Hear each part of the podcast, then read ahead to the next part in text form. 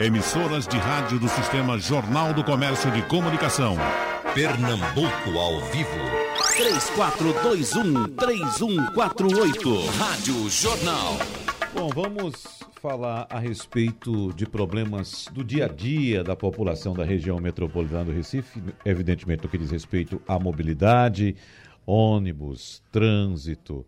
Temos uh, muitos questionamentos, inclusive os ouvintes podem participar também, mandando seus questionamentos a respeito do tema pelo painel interativo.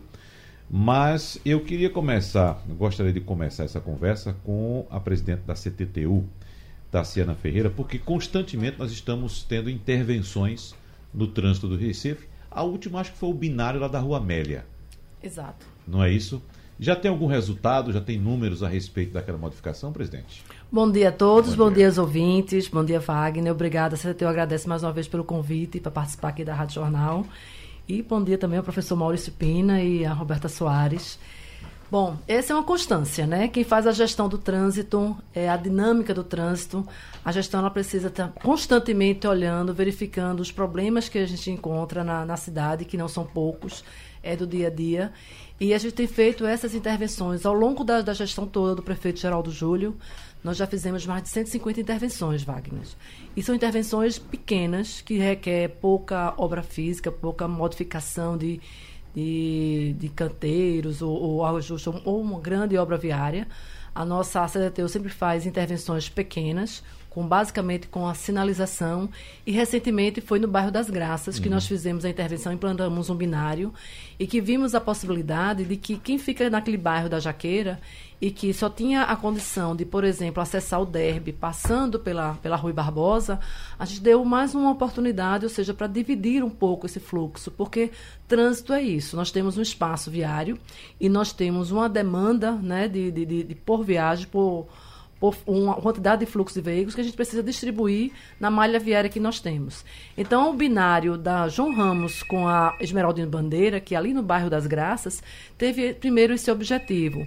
A Rui Barbosa é uma das principais vias da cidade, uma via arterial que faz a ligação do bairro para o centro, bairro para Agamenon Magalhães, que é a principal artéria da nossa cidade.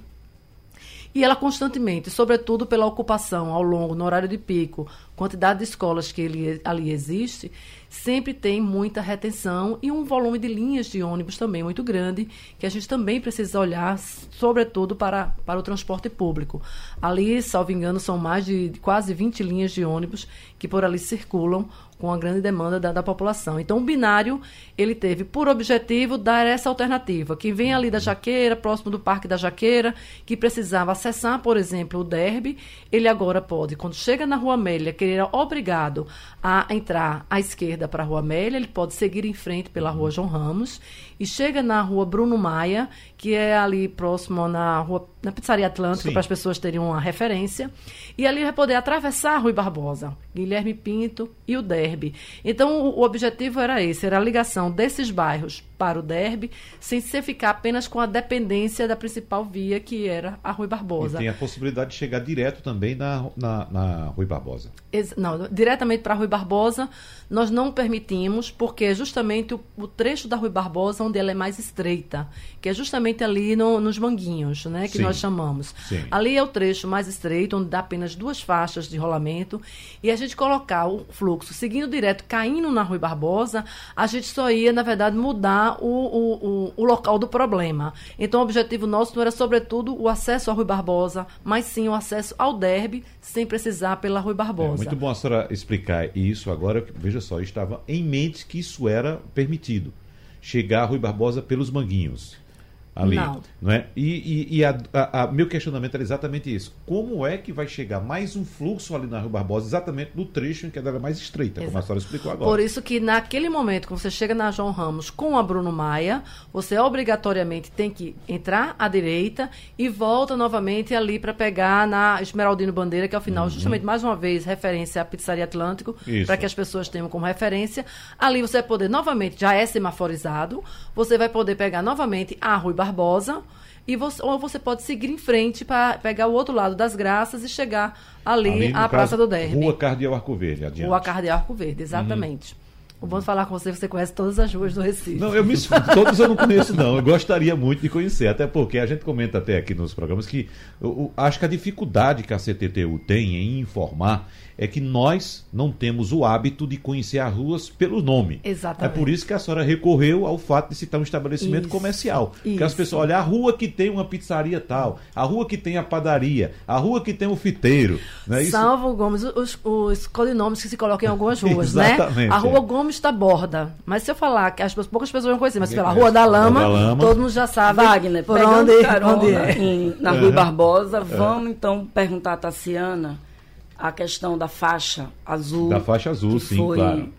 Falada, né? Que tava, tem eu vou ideia. aproveitar, inclusive, Roberto, João essa, Braga essa comentou. dúvida que eu tive em relação ao, Como é que vai ser ao ali? desembocar dos veículos ali na, na parte estreita da Rui Sim, Barbosa. azul. A dúvida que eu tenho é, a faixa azul vai passar por não, ali ali, também? não. Né? O que Braga disse é que ali ela deixaria de existir. Não tem faixa azul nesse trecho, é mais para trás. O que, é que você pode dizer pra gente, Tassiana? Bom, projeto de faixa azul que iniciamos em 2013. Eu falo isso com muito, muito carinho, né? Porque eu trabalhei um bom tempo no Grande Recife Consórcio de Transporte e com os grandes mestres, que um deles está aqui ao meu lado, que é o professor Maurício Pina, eu aprendi a olhar com, com muito cuidado para o transporte público e pensar que a gente tem que olhar para a mobilidade das pessoas e não a mobilidade dos veículos. Então, iniciamos o projeto de faixa azul, que passou um bom tempo na nossa cidade, sem nenhum tratamento específico é, para é, projetos exclusivos para o transporte público, eu falo sistema viário, né?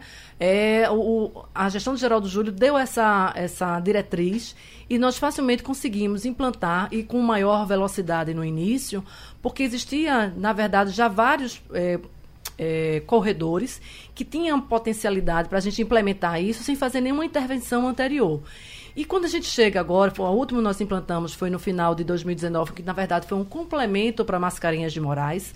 Então, ao longo desse período, implantamos um pouco mais de 36 quilômetros nos principais corredores da, da, da cidade. E agora nós temos dois grandes desafios. O primeiro grande desafio é que quando a gente olha para os, os demais corredores que restam, tem duas coisas que nós temos que nos perguntar. Primeiro é qual a frequência de linhas que passa por aquele corredor? Porque tem uma frequência mínima para que a gente possa implantar um corredor exclusivo. E quando a gente implantar um corredor exclusivo, e o que é implantar um corredor exclusivo? É segregar uma faixa, dando prioridade de circulação para o transporte público, não exclusividade, mas prioridade porque a faixa azul permite que você circule por ela para acessar algum leito ou algum giro à direita nós temos que eh, eh, medir quanto isso traz em repercussão para o transporte público e para os demais eh, modos de transporte que por ali circulam. Então, eh, nos resta agora alguns corredores que a gente precisa olhar com, com muito cuidado para ele. Entre eles está Agamenon Magalhães, a própria o, o Barbosa, que pelo ranking de linhas em termos de frequência, é uma das diretrizes que a gente utiliza para ali é um espaço para implantar um corredor exclusivo, como por exemplo a Avenida Bibiribe, né? Tem uma grande frequência de linhas e que pela frequência de linhas precisa. Mas Agamenon Magalhães e o, o Arrui Barbosa, por exemplo, ela antecede alguns estudos que a gente está se debruçando sobre eles, sobretudo a Rui Barbosa agora. A Agamenon Magalhães, os estudos já foram concluídos e nós estamos na fase de implementação de todas essas intervenções. Então, na, na ordem de prioridade, a Agamenon Magalhães eu digo que é a prioridade Quando em função da quantidade de pessoas que por ali passam o transporte público. Para tu ter uma ideia, Roberto, eu acho que você sabe disso, mas é bom a gente falar para a população, você fica muito ansiosa só por datas, mas é importante dizer que por ali na, na Agamenon Magalhães, e o professor Maurício Pina vai poder também concordar comigo, ali passam muito mais pessoas por transporte público do que por carro. Ali, é- no sentido Olinda, para se ter uma ideia, são 48 mil veículos que por ali circulam por dia. Se a gente utilizar uma taxa de duas pessoas por veículo, são 96 mil pessoas. Mas no transporte público passa um pouco mais de 150 mil pessoas por dia. Então, de cara, a gente precisa trabalhar isso. Já fizemos as intervenções necessárias com relação Na, na Paysandu, Vamos fazer agora a modificação também que é necessária para o DERB, porque o DERB é um grande terminal de ônibus. Ali, para se ter uma ideia, naquela dimensão onde existe uma quantidade de veículos por hora, são pouco mais de 200 ônibus por hora naquele trecho.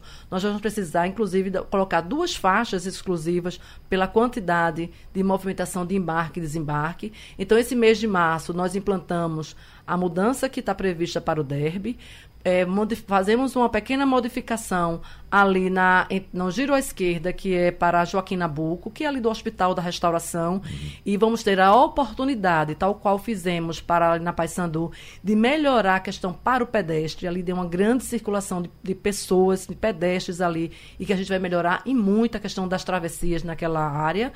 E aí a gente chega com o objetivo de implantar a faixa azul na Agamenon Magalhães, no mês de junho, né? Finalzinho uhum. de maio, comecinho de junho, é esse o nosso objetivo. E da Rui Barbosa, que é o que a Roberta falou, e que ela no ranking de nossas diretrizes, ela se coloca como prioridade pela quantidade de linhas de ônibus que por ali circulam, são pouco, acho que um pouco mais de 20 linhas de ônibus.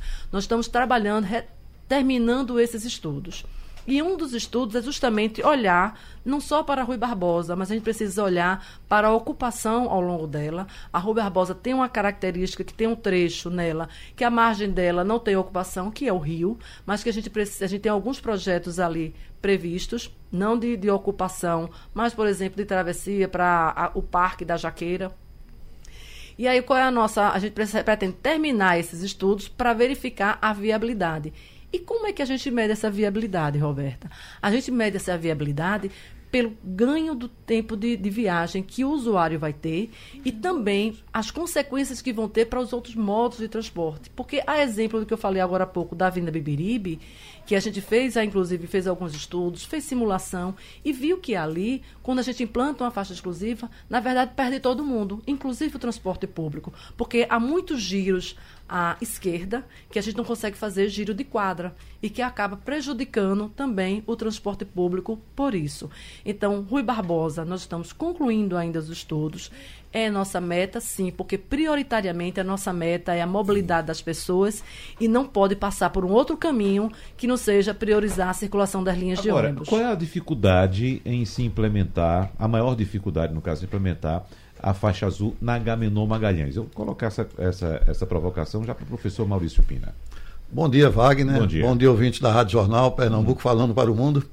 Bom dia, Tassiana Ferreira, essa dinâmica presidente da CTTU. Uhum. Bom dia, Roberta Soares, esse dínamo da imprensa pernambucana. Dínamo, sempre, é. é Gostei do Sempre, dínamo. sempre atuante uhum. e cobrando providências, que é o papel dela. É, essa questão que Tassiana agora se referiu a respeito da implantação de faixas exclusivas, que nos últimos anos é, é simples, qualquer pessoa percebeu o quanto ampliou na cidade. E sempre, sempre que uma faixa exclusiva dessa é implantada, é feito um acompanhamento de pesquisas de velocidade antes e depois da implantação. E o que se observa é que houve ganhos realmente expressivos nessa velocidade que se refletem na melhoria do transporte público é, da cidade. Isso, inclusive, é visível. 100%. É, é verdade. Tem, é? tem corredor, é. Tassiana pode é. confirmar que o Temos casos, aumentou 100%, 100 a velocidade, velocidade, dos ônibus. Uhum. E você, por exemplo, vou dar um exemplo, na Domingos Ferreira, antes da implantação da faixa exclusiva, a velocidade dos ônibus era em torno de 9,8 km por hora. Isso foi para 20 km por hora. É um ganho realmente forte. E essa velocidade a que eu me refiro não é a velocidade de cruzeiro, é a velocidade comercial, é a velocidade que leva em conta o tempo parado nos pontos de embarque e desembarque de passageiros, nas paradas e em semáforos, onde Ou for. seja, é feita uma média da velocidade. É, a, a, velocidade comercial é calculada dividindo a extensão do trecho pelo uhum. tempo gasto para percorrê-lo, incluindo as paradas. Então, a Gaminon Magalhães é algo que está merecendo atenção muito grande. Porque observe o seguinte: a Gaminon Magalhães é uma via muito importante para a cidade. É a primeira perimetral metropolitana, faz parte do contexto viário do SEI, do Sistema Estrutural Integrado, concebido em 1984. Então, a Gaminon Magalhães é a primeira perimetral metropolitana. Nós temos quatro perimetrais. A primeira, que é a, Gaminon Magalhães, a quarta perimetral, que é a BR-101, e temos as duas intermediárias que não estão ainda totalmente concluídas, como corredor de transporte de massa, mas por onde trafegam várias linhas de ônibus. E o que é interessante é que nessas vias perimetrais, a demanda das linhas é muito forte. Eu cito o exemplo de uma das maiores linhas que nós temos aqui, que é a linha Barro Macaxeira, que opera na quarta perimetral e tem um papel importantíssimo como articulador do sistema, uma linha dessa, uma linha articuladora do sistema, que ela faz a ligação do, da estação do metrô no Barro até o terminal de ônibus na Macaxeira. Isso dá uma mobilidade muito grande às pessoas, atravessando vários outros uhum. corredores radiais. Então, no caso específico da Agamenon Magalhães que você se referiu, é algo que está sendo devidamente estudado. É um trabalho que a CTTU vem conduzindo, tivemos reuniões, inclusive, lá no Grande Recife, um trabalho que está sendo feito com relação à implantação de novos equipamentos de transporte para a cidade nos anos que virão daqui a 10, 20, 30 anos. Estamos estudando essa questão lá no Grande Recife, no âmbito da diretoria de planejamento, porque nós não podemos imaginar que daqui a 10, 20, 30 anos nós vamos ter o nosso sistema de transporte como é hoje. A cidade vai ter que evoluir e atender essas novas necessidades de equipamento. Então, dentro desse âmbito, estamos, no momento, estudando particularmente o caso da Avenida Gamenon Magalhães, o caso da Avenida Norte, o caso da Avenida Caxangá. Quando eu me refiro a Gamenon, é ela como parte do corredor Norte-Sul. Ela uhum. integra também o corredor Mas qual o caso? O senhor tocou Avenida Caxangá. O que é que pode ser modificado, já que a, a Caxangá já, já tem um corredor segregado de ônibus? Tem um corredor que é um corredor que opera lá com o BRT, Só que BRT. a ligação de Camaragibe ao, ao, centro da cidade. Sim. Mas é natural que esse sistema evolua. O BRT é um sistema adequado, é um sistema de transporte de média capacidade, mas a gente vai imaginar que daqui a 20, 30 anos nós vamos precisar de equipamentos de maior capacidade para atender a demanda que virá é, né, ao longo dúvida. desses anos. É... E sabe qual é o detalhe? É o seguinte: é. é que se nós queremos implantar um corredor de maior capacidade nesses corredores, nós temos que pensar da agora. Isso vai ocorrer daqui a 10, 15 anos. E vocês mas... estão pensando em quê para lá? É, não, por... o estudo está sendo feito, entendeu? É porque Roberto? é o seguinte, a, tá a ideia do BRT demanda, era é. exatamente formar um corredor exclusivo de BRT isso. e retirar as linhas comuns. Né? Certo, mas é, isso está sendo feito. foram construídos os dois terminais, é. não é isso? Mas a gente percebe ainda hoje a presença dos ônibus comuns. Não, e o BRT ainda, né? andando superlotado, que é o grande é, problema do Leste-Oeste. Mas observe o seguinte, é que ninguém vai imaginar que daqui a 20, 30 anos o BRT venha a ser um equipamento adequado. Ele é um equipamento adequado para a situação de hoje. Mas com o acréscimo populacional e com o crescimento da cidade, é evidente que equipamentos maiores vão requerer. É possível que daqui a 20 anos, por exemplo, ou, ou, menos, um corredor como a Caxangá, como a Avenida Norte, requer um corredor sobre trilhos. E a gente já fala da expansão do sistema metroviário, uhum. bem como a Gamenon Magalhães. Mas o estudo que está sendo feito agora especificamente com relação à implantação dessa faixa exclusiva na Gamenon Magalhães é algo que está sendo feito de forma muito criteriosa. Inclusive, ela não abrange a extensão completa da Gamenon Magalhães. Abrange um segmento dela, onde exatamente a demanda de ônibus é mais forte. Eu vou dar um exemplo. No trecho que vai, por exemplo, no sentido Boa Viagem a Olinda, ali das imediações do viaduto da João de Barros em direção a Olinda, diminui muito a frequência de ônibus. Exato. Então, o corredor está sendo implantado realmente onde a frequência de ônibus é forte, onde a frequência de ônibus é realmente é, de grande intensidade. Eu vou citar para vocês, a gente já teve caso de estudar, por exemplo, implantação de faixa exclusiva em corredores. Exemplo, Avenida Recife. Havia trecho da Avenida Recife que na época não justificava a implantação de uma faixa exclusiva de ônibus. Por quê? Porque quando o intervalo de ônibus é muito grande, isso estimula o de respeito à faixa exclusiva. Muitas vezes o usuário está na via, aí está a via congestionada e vê a faixa de ônibus completamente vazia, sem vazia, movimentação sem de ônibus, então muitas pessoas desobedecem e passam a circular nessa faixa. Uhum. Então, no caso desse, não justifica realmente a implantação da faixa exclusiva, mas nós temos, precisamos ter em mente que a faixa exclusiva é uma das medidas mais importantes adotadas não apenas aqui no Recife, em várias cidades do mundo, com relação exatamente a priorizar o transporte público. Porque, é, vou dar um exemplo bem concreto. Uma das últimas medidas que foram tomadas, acho que foi a última, foi na Avenida Antônio de Góes lá no Pina. Exato. O que é que acontece na Avenida Antônio de Góes? Veja os dados como se refletem. Ali a gente tem seis faixas ao todo no Antônio de Góes. São duas pistas, cada pista com três faixas. Implantou-se uma faixa de ônibus na Avenida Antônio de Góes. E, e houve uma grita, e houve uma grita de parte da população que se sentiu prejudicada, inclusive vereadores reclamaram, protestaram contra a implantação da medida, quando na verdade a medida está dando a uma faixa exclusiva do sistema viário, uma faixa reservada, um sexto do sistema viário, está sendo destinado à circulação da maior quantidade de pessoas. Porque, no caso da Antônio de Góis, nós tínhamos lá uma demanda de, é, de viagens de ônibus que transportava 96 mil pessoas ali na Antônio de Góis, por dia. E enquanto que a pesquisa de tráfego que foi feita revelou que circulavam na Antônio de Góis 60 mil veículos por dia.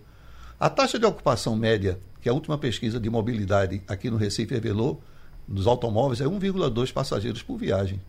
Então, se você multiplica 60 mil por 1,2, vai dar 72 mil passageiros. Então, uhum. veja como é a situação. Os automóveis transportam 72 mil passageiros por dia em cinco faixas.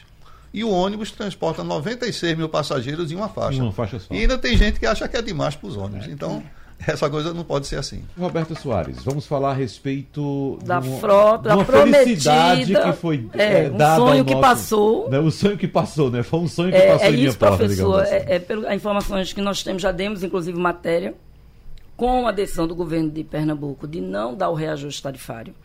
Aquela nova lei que previa a refrigeração, né, a renovação com refrigeração da frota.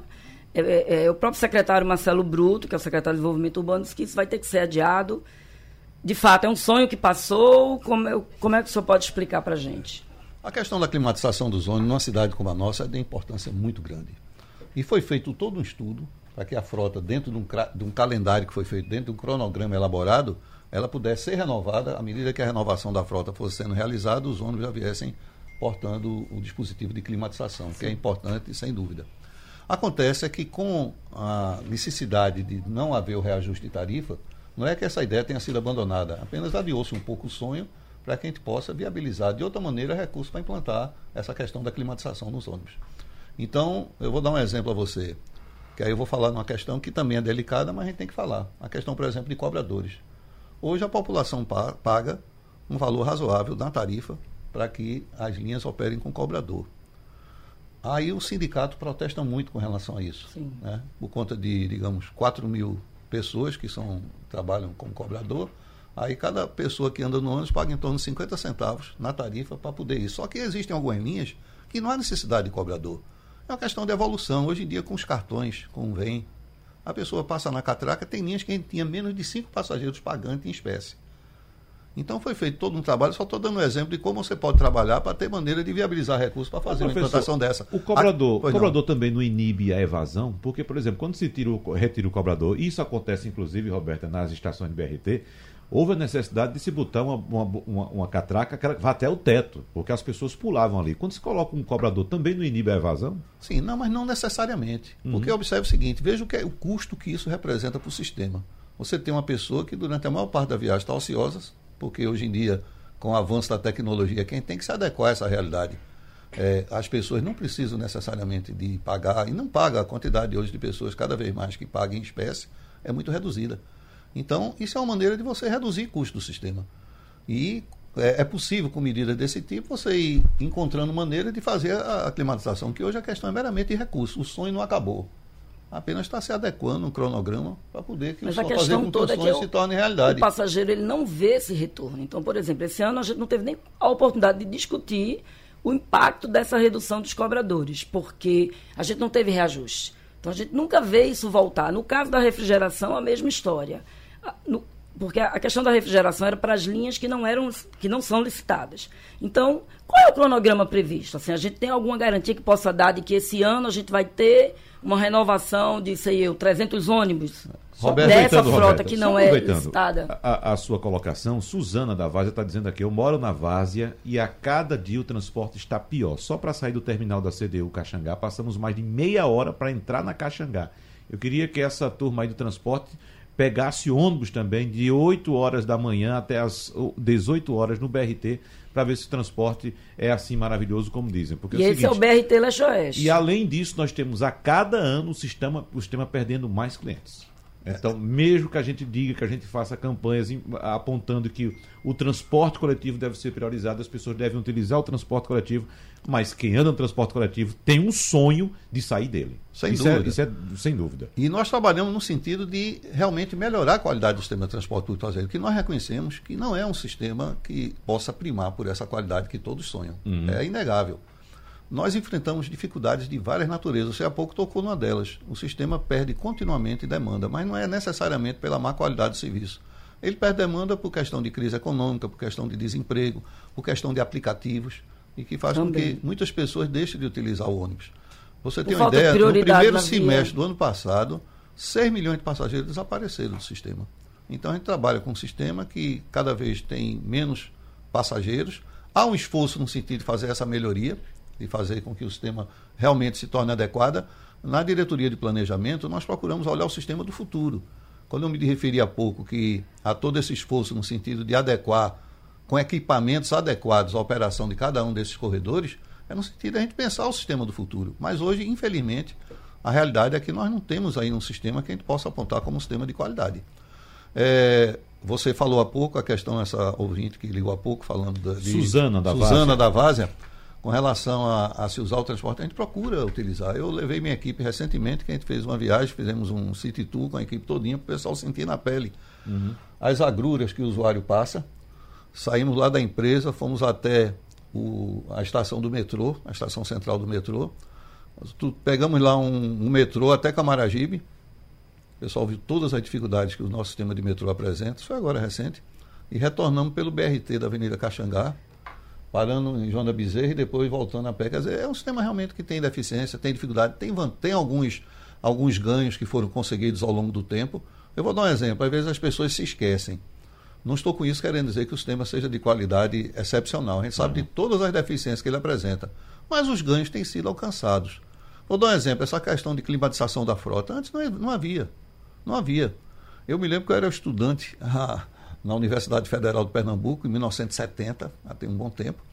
E a dificuldade de locomoção era muito grande. Eu morava em Olinda e tinha para chegar de Olinda até a cidade universitária, eu tinha que pegar quatro transportes. Eu ia de ônibus, saía de Olinda descia na rua do Riachuelo, que era o terminal da linha de ônibus de Olinda, ia a pé até a esquina quase da Rua da Aurora com a Rua da Imperatriz, onde funcionava o terminal de ônibus da CTU, não é a CTTU, a CTU, a Companhia de Transportes Urbanos, que tinha um monobloco, cidade universitária. Uhum. Um ônibus quente, com motor dianteiro, barulhento, e na volta era o mesmo sofrimento para chegar em casa. Isso mudou. Ao longo desses anos todos foram criadas várias linhas novas, linhas perimetrais, foi implantado o SEI, que foi um ganho inegável para os usuários do sistema. Antes as ligações eram pontuais, a pessoa não podia se deslocar de bairro mais distante até uma cidade universitária, até um shopping center. Ah. As ligações eram muito limitadas. Hoje o usuário pode se deslocar de qualquer ponto para qualquer ponto da região metropolitana do Recife, pagando apenas uma tarifa, é, mas, ganho. É, mas tem Outra... muita dificuldade, né, Sim, professor? Claro, tem muita claro, dificuldade. É. E o que é que a gente pode dizer com relação é, ao que vem aí? Foi anunciado um pacote de ações Perfeito. pelo governo do estado para compensar esse não reajuste, porque veja, quem anda de sistema público, como o senhor falou, acho que pouca gente no Grande Recife deve andar de ônibus, mas eu ando de ônibus com muita frequência e de fato as dificuldades são enormes. E o que a gente sente na pele quando não tem um reajuste tarifário é que o serviço vai ser reduzido. De alguma forma ele vai ficar ruim, vai ficar ruim. A gente vai perder de algum jeito. Em algumas áreas mais e outras menos. Então, o que, é que a gente pode detalhar aqui para as pessoas? O que avançamos? Teve a coletiva pós a reunião, anunciando ações, todo mundo deu algumas matérias e tal, mas o que é que o senhor pode detalhar? Avançamos em quê? O que é que vem aí mais de imediato de, é. de coisa positiva? Oh, é preciso que as pessoas todas entendam o seguinte: há alguns anos atrás, o custo do sistema era bancado exclusivamente pelo usuário. Os usuários do sistema, hoje nós temos um sistema aqui no Grande Recife, sistema de ônibus apenas, que transporta em torno de 2, milhões de pessoas. Se, inclusive, outro ponto que eu queria aqui destacar com relação a essa queda de demanda é que a utilização crescente do sistema integrado, hoje nós temos 26 terminais integrados aqui na região metropolitana do Recife, e essas integrações que nós temos implantado, de um lado beneficiam muito o usuário, mas de outro lado provocam uma queda de receita do sistema. Porque a quantidade de passageiros pagantes diminui. Quem usava é. dois ônibus passa a usar só um, quer dizer, o usuário se beneficia, mas essa queda de demanda que eu me referi também está ligada a isso. Então, veja, antes, todo o custo do sistema era bancado exclusivamente pelos usuários. Hoje, o governo do Estado subsidia. Ou Mas seja, uma parte. No momento. Uma pequena parte. Não, não é 200 pequena, milhões. O Estado gasta por ano 250 milhões ano. para subsidiar, 250 milhões por ano para subsidiar esse custo do sistema. Que é de 60, 1 bilhão ano é aproximadamente um bilhão, é, um, um bilhão e cem Então a grande maioria quem continua pagando Sim, é o passageiro. mas o Estado hoje paga uma parte expressiva certo. disso que antigamente não pagava. Não pagava, o que é bancava fato, tudo. Então é se você retirar, por exemplo, o subsídio que o Estado paga, a tarifa seria maior. Essa decisão no momento que a tarifa agora... é congelada e os custos do sistema aumentam, aumentará o subsídio que o Estado o vai pagar. O fim do prazo de expirar, de, de, de, de vencimento do, do, do, crédito do VEM, isso foi uma atitude importantíssima para o passageiro, porque... Sem dúvida né? Há várias medidas que foram anunciadas pelo secretário Marcelo Bruto, é, quase simultaneamente a questão do, do, do anúncio do, uhum. do, não reajuste da tarifa, e tudo isso foi devidamente detalhado. Ela se sustenta basicamente em um tripé. Tem três tipos de intervenção que são feitas. A primeira delas é relacionada a exatamente à questão da segurança e do conforto aos usuários, mediante convênios com a Polícia Militar para oferecer mais segurança. Porque você veja bem, Wagner e os ouvintes, nós temos um problema muito sério no nosso sistema. Infelizmente, a questão de civilidade, de educação, atos de vandalismo que são praticados contra as mesmo, estações de né? BRT e contra outros equipamentos do sistema. Recentemente tivemos que investir aqui 240 mil reais para recuperar uma estação aqui, a estação Istmo do Recife, fruto exclusivamente de vandalismo. Esse recurso podia ser gasto em outras melhorias do sistema. Então, frente a esse tipo problema. Então, há um convênio com a Polícia Militar que procura exatamente garantir mais segurança nos terminais. É. E outras medidas além dessa, há um rol de medidas elencadas nesses três itens a que eu me referi, que se refere, por exemplo, à questão de facilitar o acesso das pessoas. É, e observe que, é, recentemente, foi criado o Vem Idoso, que foi uma medida importante, tanto para o usuário como também para nós do Grande Recife. O Vem Idoso veio exatamente fazer com que o idoso, com 65 anos, acima de 65 anos, ele possa entrar no ônibus como qualquer passageiro, como qualquer usuário, o que antes, como é, e ainda é hoje, isso na verdade não foi abolido. Apenas o, o, o idoso passou a ter a vantagem de ter um cartão, o Vem Idoso, que esse cartão ele passa, entra no ônibus com qualquer usuário e tem todos os assentos à sua disposição. Hoje, nos ônibus, todos os assentos são preferenciais. Isso para o idoso que é vaidoso é maravilhoso. Né? É, eu queria que você não precisa visse... mostrar a identidade para dizer que é idoso. Aquilo é um pouco constrangedor. É Muitos se queixavam, sabe de quê, Wagner? Que o motorista não abria a porta para ele exibir é. a sua identidade. Na verdade, o idoso continua tendo o direito de entrar como antes no ônibus, mostrando a identidade do motorista. Mas isso não é vantajoso nem para ele, porque ele tem que, às vezes, o motorista nem abrir a porta ele entra no ônibus como qualquer usuário e passa a ter todos os assentos do ônibus à disposição. Todos os assentos dos ônibus hoje são preferenciais para os idosos, não apenas aquela quantidade reduzida. Para nós também é importante, para quê? Para nós possamos planejar melhor a linha de ônibus. Por quê? Essa quantidade de idosos que usa o sistema, na verdade, a gente não sabe com é precisão ainda. Né? A gente tem uma estimativa assim, grosseira que é 10%. Hoje, que 10% dos usuários do sistema são idosos. Mas você veja, a tendência disso, mesmo que esse número seja verdadeiro, a gente só vai saber agora de fato com a implantação desse bem idoso, mesmo que esse número seja verdadeiro, o que é que acontece? O IBGE anuncia que daqui a 10 anos, 25% da população da região metropolitana seja constituída de idosos. Quem vai pagar esse sistema? É? Então, isso é, uma, isso é ótimo, porque as pessoas estão vivendo mais tempo, reflexo do, do avanço da ciência, do sim, avanço da sim. medicina, fazendo com que as pessoas passem a viver mais, com melhor qualidade de vida. Então, de um lado, a gente tem que ver que isso também é, precisa, é, quando nós fazemos com que esse bem idoso seja implantado, é para beneficiar o idoso. Você queria, queria que você visse a alegria dos idosos quando recebe o cartão lá no posto. Então, é uma coisa de muitos respeito, né? Até, Passou a ser uma condição de respeito. respeitada, também. respeito ao idoso. Muitos exibem, eles fazem selfie do, do, do cartão, cartão. Exibem assim o troféu como se estivesse levantando uma taça, como uma conquista que eles tiveram, né? E isso é importante, valorizando o idoso. E para nós é importante também, porque nós passamos a ter dados reais, concretos, com relação a essa demanda, para planejar as linhas, que hoje não é contabilizado em local nenhum.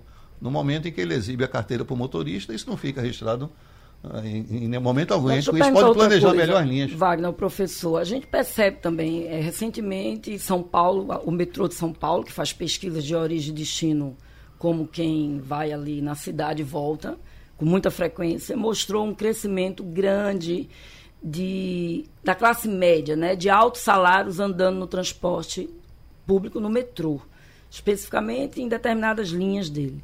A gente tem recentemente uma pesquisa, que eu estou até trabalhando nela, que mostra algumas cidades do, do mundo que está tendo uma, uma perspectiva daqui para 2030 ter um, um boom no uso do transporte público pelas pessoas. As pessoas estão querendo sair do automóvel. As pessoas estão querendo por várias razões. E as cidades estão precisando que as pessoas venham para o transporte coletivo. Então, a gente Perfeito. percebe isso conversando com as pessoas na rua. Isso é natural, Roberto. É. Wagner é um exemplo aqui. Uhum. A gente participa muito em, em conversas no, no, em, à tarde aqui na rádio. As pessoas, às vezes, têm vontade, mas sempre colocam aquela história de que o transporte coletivo é ruim. Roberta Soares, vamos falar a respeito de aplicativos também, como você estava lembrando, É. mas deixa eu puxar aqui uma mensagem que chegou de Reginaldo, de Maranguape 2, ele dizendo: esses BRTs estão andando lotados, tem que comprar ônibus maiores, não pequenos. E a gente está vendo o contrário, né? Os que o BRTs, BRT é o metrô, me né? parece que vão ser. Até porque, Vão veja. Wagner, a estação BRT, ela é pequena. Ela foi projetada para aquilo, ela tinha que ter sido feita maior, Uhum. como as que a gente tem ali da bifurcação da PE15 com a, a BR, que eu acho que é uma estação maior.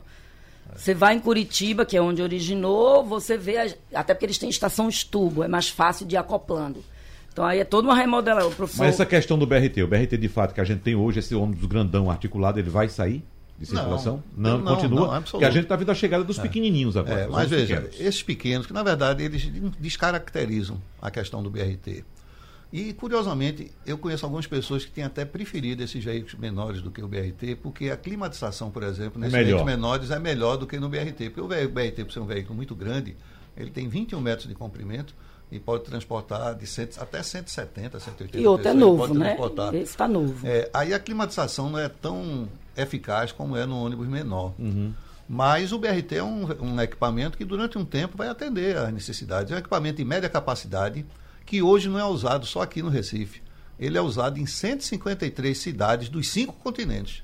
É um sistema que surgiu inicialmente em Curitiba, depois se alastrou aqui na América do Sul, foi para o Chile, foi para a Colômbia, em Bogotá, e de lá se alastrou pelo mundo todo, em países desenvolvidos, em países de vários, vários graus de Aí desenvolvimento. voltando, que o professor Pina ia responder às inovações. Lembra Vamos. que a gente fechou o outro Mas bloco? olha só, para a gente não concentrar tudo Só no nele, professor é. Pina, que ele já Então está vamos inclusive pros- cansado, já Então gastou não. aqui dois copos d'água já. Deixa eu puxar um assunto aqui com o Os presidente aplicativos, Tassiano. ok. É a questão dos aplicativos, mas antes eu queria saber se a CTTU ainda tem projetos para restringir estacionamentos, porque eu lhe digo, digo por mim.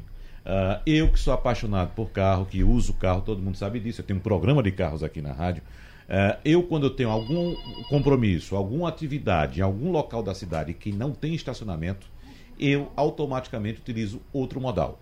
Ou um transporte público ou um aplicativo, que eu sei que eu não vou estacionar o carro. Então, restringindo estacionamento é uma forma também de fazer com que as pessoas procurem outros modais. Né? Porque se você não pode estacionar, você para que você vai de carro? Rotativo, né, então, exato, também. Aí pode-se estimular também a construção de estacionamentos rotativos, alguma coisa desse tipo. Que é que Essa senhora tem sido uma medida adotada pela CDTU. Toda vez que fazemos algumas intervenções, a gente faz uma mudança de circulação, a primeira coisa que gente parte é a questão do ordenamento do estacionamento ou mesmo a restrição do estacionamento. Recentemente que fizemos, quando eu falei aqui no início da nossa conversa, do binário da João Ramos com a Esmeraldino Bandeira, a primeira medida ali foi proibição do estacionamento. Teve uma proibição do estacionamento, inclusive a João Ramos tinha permissão de estacionamento de ambos os lados e foi proibido todo de um lado. E isso, é, Wagner, é uma medida que pode ser utilizada na gestão do trânsito para justamente aumentar a capacidade viária daquela via. Não é só apenas para restringir o uso do automóvel, mas para melhorar a capacidade viária da via, ou seja, melhoria da, da fluidez da via. Então, isso é uma medida adotada, como também, por exemplo, a, a possibilidade que nós fizemos da, do, da Zona Azul Digital possibilitou que a gente pudesse fazer uma, uma ampliação dessa política de estacionamento rotativo para outros lugares da cidade com mais facilidade de acesso à Zona Azul, porque era grande reclamação. Para eu comprar uma folhinha de Zona Azul era uma grande dificuldade. A, o- a Zona Azul Digital melhorou isso. Ainda há reclamações, sim, ainda há reclamações, mas isso é um, um- um contínuo aperfeiçoamento que a gente fazendo do aplicativo e que a gente, olhando para trás, avançou em muito isso. Então, a política de restrição do estacionamento e a política de estacionamento rotativos também são medidas que a gente pode adotar para que a gente possa ordenar melhor a circulação daquelas vias e também, inclusive, com olhar para o transporte público. Aplicativos, Tassiano. Ô, Pronto. Roberto. É, é, fala um pouco como é que está o processo. A gente, né, a fiscalização não começou ainda, a regulamentação, a gente viu um tratamento diferenciado agora para os aplicativos pela primeira vez no Carnaval. Mas assim, quando é que de fato a regulamentação começa a valer, começa a ser cobrado? regulamenta- Só uma empresa foi cadastrada, é isso mesmo? Vamos lá. É, a lei ela foi promulgada no final de 2018, né? Que é a lei 18528 aqui em Recife. E nós fizemos todo um trabalho em 2019, porque não só a lei era suficiente, a gente precisava credenciar as empresas e também precisava definir como é que essas empresas elas iam passar para a gente as informações sobre os aplicativos. O aplicativo chegou para a cidade e modificou muito a dinâmica em relação a como as pessoas se deslocam e isso é algo que veio de forma positiva, né? Para que todo mundo começasse a ser melhor atendido, sobretudo no tempo de espera quando pedia um serviço, né? Então isso melhorou muito o aplicativo. E a regulamentação ela vem com esse foco para a gente melhorar esse ordenamento sem precisar é, é, fazer algo mais estruturador.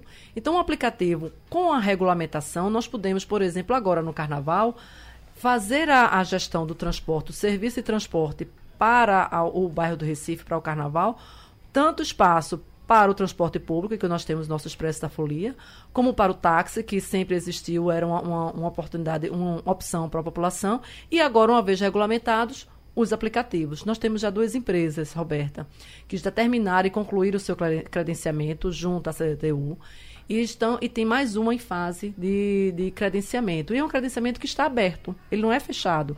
A qualquer momento, novas empresas que chegarem aqui ou que estiverem aqui poderão se credenciar junto à CDTU.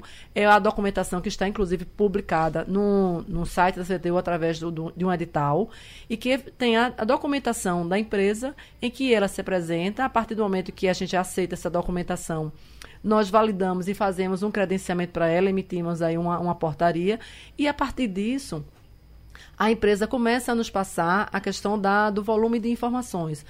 Motoristas cadastrados, veículos cadastrados e depois a quantidade de viagens realizadas. E, em contrapartida, nós já começamos a, também a disciplinar alguns pontos de embarque e desembarque para os usuários. E os dois pontos que a lei já definia como prioridade já foram implementados, que foi no aeroporto e também no TIP. E em qualquer evento que a CTTU comece agora a fazer o gerenciamento, que antes a gente tratava os pontos de táxi, nós também estamos tratando os pontos de embarque e desembarque para os aplicativos. E então o serviço está regulamentado. O serviço está regulamentado. No caso, Uber e outra, a outra empresa. A 99 ainda não se cadastrou. Ela deu entrada já no credenciamento. Então a Uber já está regulamentada. A Uber já está regulamentada. Nós já temos, inclusive, informações com relação aos veículos que estão cadastrados, os motoristas que estão cadastrados. Nós já foi, fez um, nós fizemos uma parceria junto com a, um convênio, na verdade, com a Imprel, que ela desenvolveu já um, um sistema para recepcionar esses dados, para o agente de trânsito poder consultar se aquele veículo está regular ou não está regular junto à empresa. Então, é um trabalho que, mais uma vez, é um trabalho contínuo que a gente tem implementado. E a grande experiência, e foi uma experiência positiva, que foi agora nesse carnaval. O ano passado não havia regulamentação dos aplicativos, então a gente não podia pensar naquele momento em estabelecer um local para eles se a gente não tinha informação. Por isso que é o legal da regulamentação, é isso. Uhum. É o poder público de posse de, de, conhecimento das informações, poder organizar e aí estabelecer um espaço para todos e oferecer esse serviço para a população. Então, era claro, a população sabe, poderia fazer as escolhas. Ela pelo aplicativo mesmo ela via quando era mais barato utilizar um aplicativo, quando era mais barato utilizar um táxi, quando era melhor usar o Expresso da Folia. E coube aí o, ao Fulião resolver, escolher. escolher. Hum. E isso tem que ser uma, uma, uma, uma coisa de nosso dia a dia enquanto cidadão. Né? Existe transporte público que a gente precisa priorizar a sua circulação, mas se a gente puder também dar para, para a população algumas, algumas alternativas de escolha, que, não, que um não inviabilize o outro, para que a gente não promova uma concorrência danosa.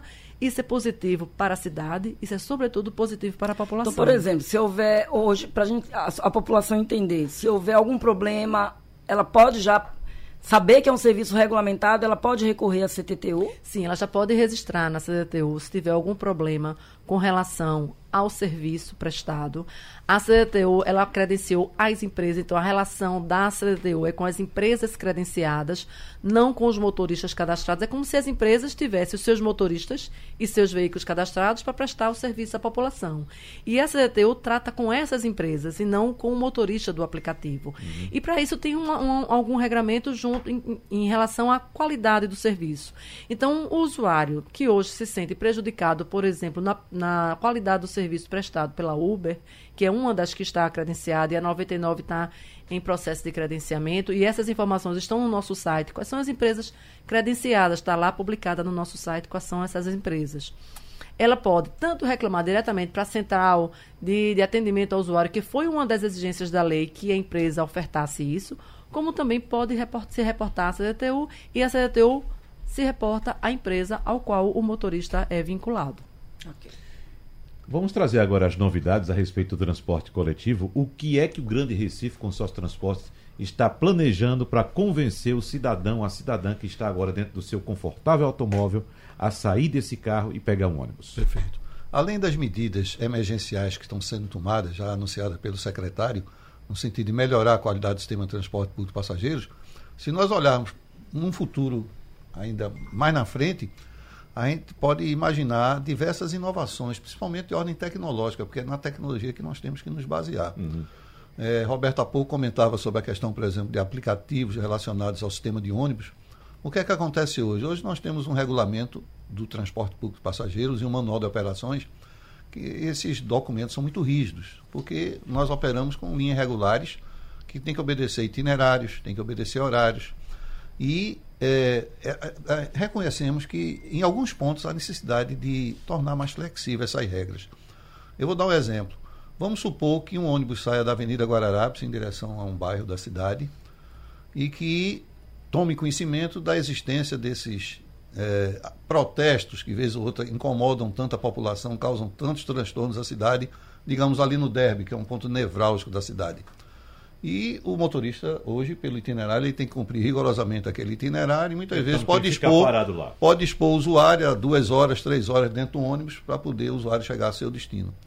É, podemos imaginar um sistema em que houvesse uma certa flexibilidade nesse aspecto, em que o itinerário, é, itinerário alternativo, por exemplo, com base no Waze, pudesse ser usado para que ele encontrasse um itinerário que retirasse dos usuários tamanho incômodo. É um exemplo. Ou então até uma situação mais extrema. Imagine, por exemplo, que um ônibus venha, chega ali no derby, de alguma maneira, tecnologicamente, ele tome conhecimento que não tem nenhum usuário, digamos, na Conda Boa Vista. Que ele pudesse retornar e fazer outra viagem para beneficiar a quantidade maior de pessoas. Aplicativos para ônibus é algo que pode também ser pensado, para que nós possamos tirar proveito dessa tecnologia. E com relação à tecnologia de novos equipamentos de transporte, é algo que hoje realmente merece toda a nossa atenção. Observe que hoje nós temos uma quantidade expressiva de integrações temporais dentro do nosso sistema, tem se expandido muito. É uma maneira de fazer com que também esse avanço tecnológico aconteça. E temos que partir também para que é, equipamentos adequados à capacidade de cada via possam ser implantados na nossa cidade. Quando eu falei há pouco que é, nós temos que pensar agora nessa questão do ano 2030, 2040, é que, por exemplo, se houver necessidade de implantar um corredor sob trilhos, digamos, na Avenida Norte, na Avenida Caxangá, apenas a título de exemplo, ou na própria Gamenon Magalhães, se nós queremos que isso esteja no ano 2030, nós temos que pensar de agora. Porque um projeto desse é um projeto de longo tempo de maturação. Você não implanta um sistema sob trilhos, um metrô, por exemplo, da noite para o dia.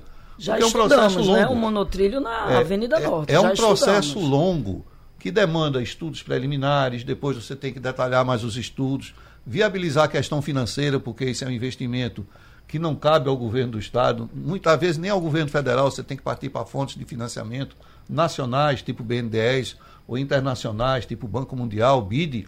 Depois de tudo isso, você tem que elaborar projetos básicos, elaborar projetos executivos, desapropriações, licitações, execução de obras, ninguém vai imaginar que isso tudo transcorra um intervalo de menos de 8 a 10 anos. É um processo longo.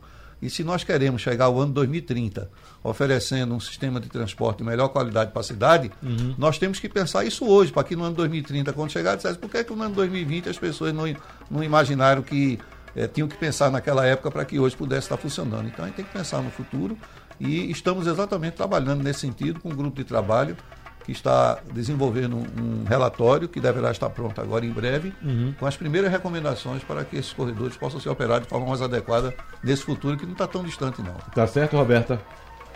Mais ou menos, mas tudo bem.